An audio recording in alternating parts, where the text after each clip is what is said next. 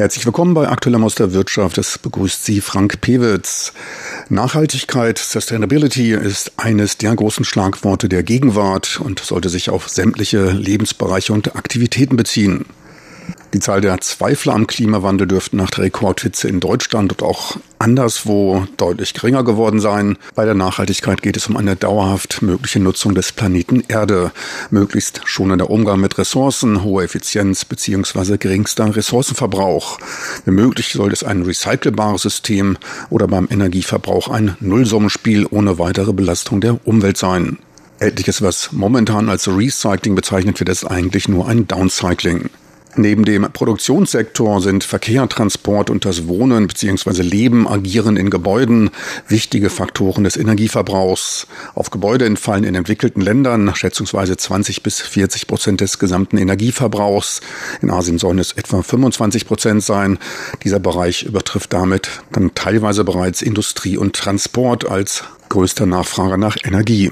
Gerade für das wirtschaftlich boomende Asien, in dem jährlich mehr als 50 Prozent aller weltweit errichteten Neubauten entstehen, könnte die Berücksichtigung der Nachhaltigkeit beim Bauen einen großen globalen Beitrag zum Schutz der Umwelt und zum Wohlergehen der Menschen leisten.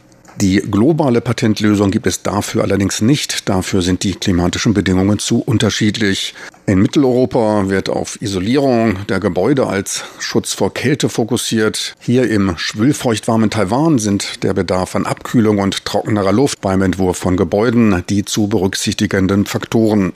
Über das Thema nachhaltiges Bauen und Wohnen sprach ich mit Thorsten Schütze, Professor für Urbanisierung und nachhaltige Architektur an der SKK-Universität in Südkorea, der hier zu einem Besuch in Taiwan weilte. Ja, heute ein besonderer Gast aus Südkorea, Professor Thorsten Schütze, der K-Universität in Korea tätig und im Bereich nachhaltiges Bauen. Sind Sie das erste Mal in Taiwan? Ich bin das dritte Mal in Taiwan.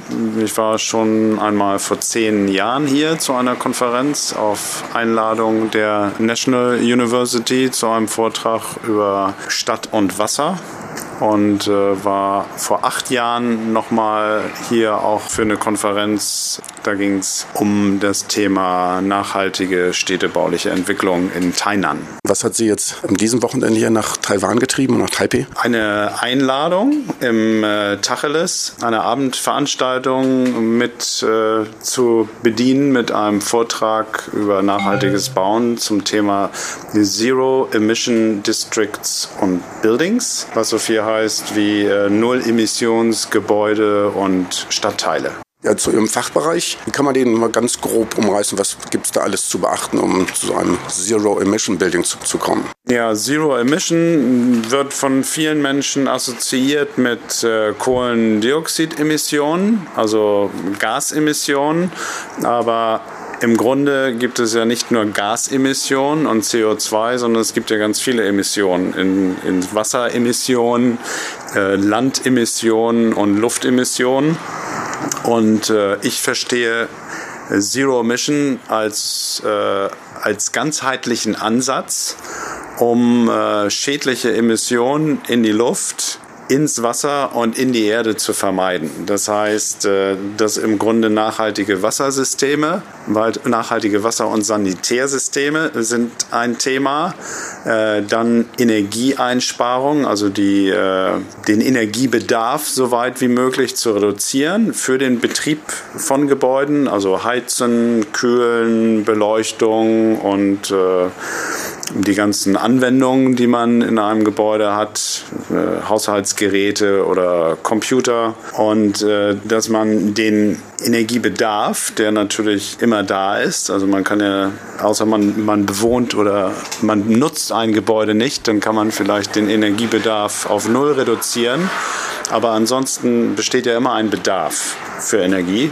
Und dass also dieser Energiebedarf, nachdem er so weit wie möglich reduziert worden ist, dann vor Ort mit erneuerbaren Energien deckt. Und dabei darauf zu achten, dass diese erneuerbaren Energien eben keine Emissionen verursachen. Ne, wenn man jetzt aus deutscher Perspektive ist Heizen ein großes Thema. Also der Heizenergiebedarf ist eigentlich der größte hat äh, den größten Anteil des Energieverbrauchs in der äh, gebauten Umwelt. Da ist dann ja das Thema zum Beispiel, dass man Pelletheizung anwendet, also Holz praktisch verbrennt, um diese äh, Wärme zu erzeugen.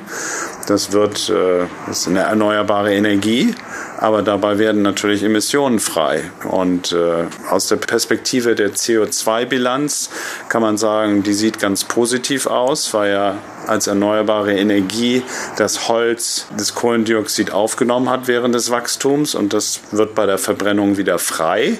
Das heißt, im Grunde hat man nur den CO2-Abdruck des Transportes und der Verarbeitung, also der Herstellung dieser Pellets. Aber wenn ich das Holz verbrenne, habe ich auch äh, Feinstaub zum Beispiel in den Städten. Äh, und das ist ja auch eine große Diskussion, dass wir eine gesunde Luft haben wollen in den Städten. Also das ja, macht das Thema Zero Mission eigentlich sehr komplex. Es war ein guter Hinweis, denn in der Tat, man, man denkt nur, eigentlich nur an Energieverbrauch. Aber bleiben wir euch bei der Energie. Wie weit ist es eigentlich möglich, dass manche Häuser eben mit einem positiven Energiebeitrag dann äh, hervorgehen, aber manche wiesen aber darauf hin, dass da auch eine bestimmte Größe eben nicht überschritten werden kann, weil eben das Verhältnis von Oberfläche zu Volumen dann nicht mehr stimmt. Bis zu welcher Größe sind solche Häuser eigentlich möglich zu bauen? Sie reden jetzt von Null-Energiegebäuden oder ja, das ist, das ist auch wieder so eine Definitionsfrage. Ne? Also wenn man sich anguckt, was für Gebäude als Null-Energiegebäude ähm, publiziert oder gebaut worden sind, dann müssen diese Gebäude nicht unbedingt um den Anspruch eines Net Zero Energy Buildings, also Netto Null Energiegebäudes zu erfüllen. Das heißt, dass also das Gebäude über den Zeitraum eines Jahres genauso viel Energie erzeugt, wie es verbraucht. Und die Beispiele, die es in Deutschland gibt, zum Beispiel Null Energie äh, Schule äh, in Hohen Neuendorf in der Nähe von Berlin, äh, die arbeiten dort auch mit einem kleinen äh, Block-Heiz- Kraftwerk, wo dann also praktisch ein erneuerbarer Treibstoff verbrannt wird. Das ist dann also zum Beispiel ein Pflanzenöl äh, oder kann, es können auch Holzpellets sein, die dann verbrannt werden, um dann äh, Wärme zu erzeugen. Das, das wird bei den konventionellen Null-Energie-Net netto Null Energie äh, äh, ist das, sagen wir mal, erlaubt. Wenn man das genau nehmen würde, das ist, glaube ich, worauf Ihre Frage auch abzielt, dann müsste man zum Beispiel die gesamte Energie mit der Sonnenenergie im Gebäude produzieren und äh, dann hat man die Herausforderung, je kompakter das Gebäude ist und die geringer, sag mal, die Oberfläche, die Gebäude im Verhältnis zum Volumen und der Nutzfläche kleiner ist, dass man natürlich eine ganz begrenzte, ja, eine stark begrenzte Fläche zur Verfügung hat äh, im Vergleich mit einem Einfamilienhaus zum Beispiel, wo man äh, ein großes Dach hat, für eine, wo das Dach praktisch der beim eingeschossigen Gebäude äh, der Wohnfläche entspricht. Und wenn man jetzt ein zweistöckiges Gebäude hat, verringert sich ja entsprechend die Dachfläche. Da muss man die praktisch durch zwei teilen. Wenn man ein zehnstöckiges Gebäude hat, hat man nur noch 10 Prozent der Dachfläche für die jeweilige Wohnung zur Verfügung. Das heißt, diese Konzepte bei Hochhäusern müssen eigentlich immer äh, die, die sag mal, die Fassade äh, berücksichtigen. Also man muss praktisch dann gucken, was kann man in der Fassade produzieren. Meine lieben Zuhörer, so viel für heute zum Thema nachhaltiges Bauen. Im Interview mit Professor Thorsten Schütze im Bereich Urbanisierung und nachhaltige Architektur an der SKK-Universität in Südkorea.